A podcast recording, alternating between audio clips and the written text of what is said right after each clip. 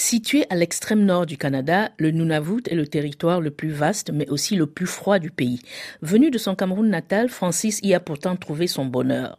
Il est arrivé ici comme étudiant il y a 32 ans avec une bourse de l'ACDI, l'Agence canadienne de développement international. Après un bref séjour au Cameroun, Francis est revenu s'installer au Nunavut il y a 15 ans et il s'emploie à recruter pour cette région glaciale en perpétuelle pénurie de main-d'œuvre. Explication. Alors, mon nom est Francis Essebou, je suis le directeur général du Carrefour Nunavut. C'est l'organisme de développement économique et d'employabilité au Nunavut. Nous faisons dans l'employabilité, dans le développement touristique, nous faisons la promotion du tourisme. Nous n'avons dans les marchés francophones.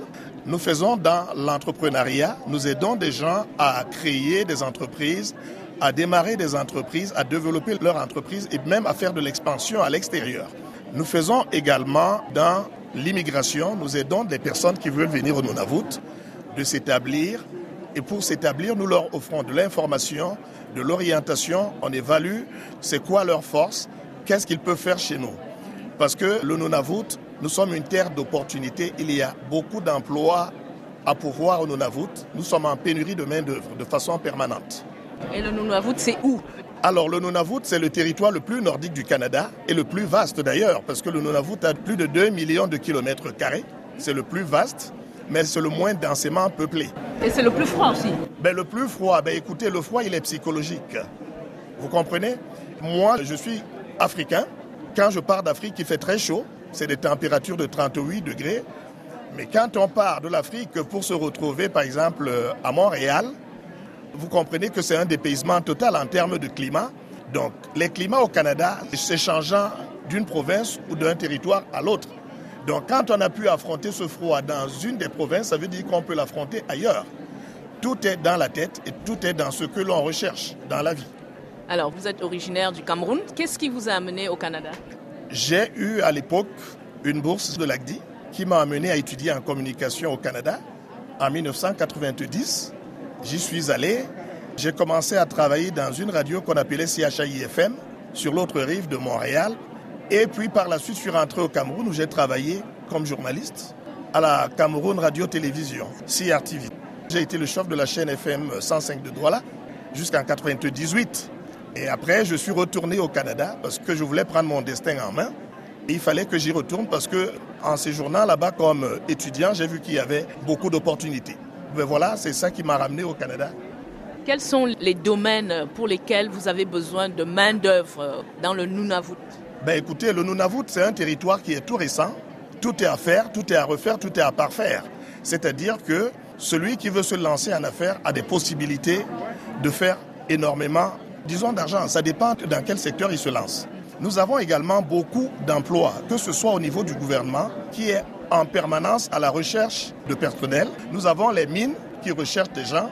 Nous avons la construction. La plupart des gens qui travaillent dans le secteur de la construction au Nunavut viennent très souvent du Sud. Quand on parle du Sud chez nous, c'est des gens qui viennent du Québec, de l'Ontario. Nous avons le secteur du commerce de détail et commerce de gros. Nous avons le tourisme également. Je vous ai dit tout à l'heure que nous, au Carrefour Nunavut, nous faisons la promotion du tourisme à l'extérieur du territoire, dans les marchés francophones. Quand je parle des marchés francophones, c'est au Québec, c'est dans les communautés francophones également du Canada parce que très souvent les gens pensent que la francophonie ça se limite à Montréal, mais il y a une réalité francophone dans d'autres provinces du Canada, comme par exemple à Sudbury en Ontario comme au Nouveau-Brunswick. Donc il faut que les gens le sachent qu'il y a d'autres communautés francophones où on peut s'épanouir. La preuve, je suis une preuve vivante, je suis au Nunavut et je fais la promotion de la francophonie au Nunavut parce que nous avons pour mission d'attirer un maximum de 4,4% de francophones dans tous les territoires et provinces anglophones du Canada. Pour ceux qui veulent créer une entreprise, quels sont les secteurs porteurs?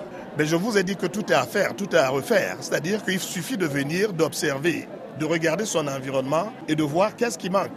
Il faut observer, regarder les besoins. Il y a beaucoup de choses à faire. Vous pouvez venir au Nunavut, vous décidez par exemple de créer une boulangerie. Vous pouvez arriver, vous dites que je vais créer, je sais pas moi, peut-être euh, un pressing. Tout est à faire là-bas. C'est le tout dernier territoire du Canada et je vous assure, il y a beaucoup d'argent à se faire là. Est-ce que ceux qui veulent entreprendre ont des aides? C'est une question qui me fait parfois rire quand nous recevons des clients. Parce que j'estime que quand on veut se lancer en affaires, les affaires, c'est un risque. Vous n'allez pas risquer l'argent des autres et vous risquez pas le vôtre. Donc, il faut d'abord être déterminé, se dire que je vais me lancer en affaires et je vais réussir dans ce que je veux faire. Nous, on est là pour conseiller, pour accompagner et pour référencer les gens qui veulent se lancer en affaires. Maintenant, peut-être qu'en lançant leurs entreprises, ils peuvent recevoir de l'aide du gouvernement. Mettons que s'ils recrutent la main-d'œuvre locale, on peut leur donner des subventions pour pouvoir payer les salaires à cette main-d'œuvre locale. Mais dans un premier temps, il faut qu'on soit déterminé soi-même et qu'on soit prêt à prendre le risque. Si on ne prend pas le risque, on ne pourra pas réussir en affaires. Alors, comment voyez-vous votre avenir? Toujours au Canada ou vous pensez un jour retourner en Afrique? Je suis dans une double culture. Je suis assis sur deux chaises. Je n'ai pas renoncé à mes origines africaines, mais je ne vais pas non plus cracher dans la soupe. Je suis au Canada, je me suis très bien intégré, je ne me plains pas du tout. Et j'encourage ceux qui sont venus, par exemple, au salon, de regarder les opportunités que nous avons au Nunavut et de pouvoir les saisir. Le taux de chômage chez nous pour les nouveaux arrivants et pour les immigrants est de zéro. Et la plupart des nouveaux arrivants qui viennent chez nous, parfois se retrouvent avec deux ou trois emplois parce qu'ils auront fait le tour des autres provinces et territoires du Canada où ils restent parfois des mois ou des années sans travailler ou alors en allant travailler dans des secteurs qui ne sont pas les leurs, où ils se sentent frustrés. Alors que quand ils viennent au Nunavut, ils ont la possibilité de se faire une place et de faire carrière. Donc j'encourage beaucoup d'immigrants à venir de notre côté parce que nous sommes un territoire d'opportunité. Qu'est-ce qui vous manque de votre Afrique natale depuis que vous vivez au Canada? Rien du tout. Je mange mon dolé. Ben oui, je mange africain de façon permanente. Et puis de temps en temps, je vais me ressourcer dans mon pays d'origine. Donc euh, ça ne me manque pas. De temps en temps, quand ça me prend, je retourne au Cameroun, voir les amis, voir la famille. Donc euh, non, je me sens bien. Je me sens équilibré. Quoi. Et le ndolé, il vous vient d'où?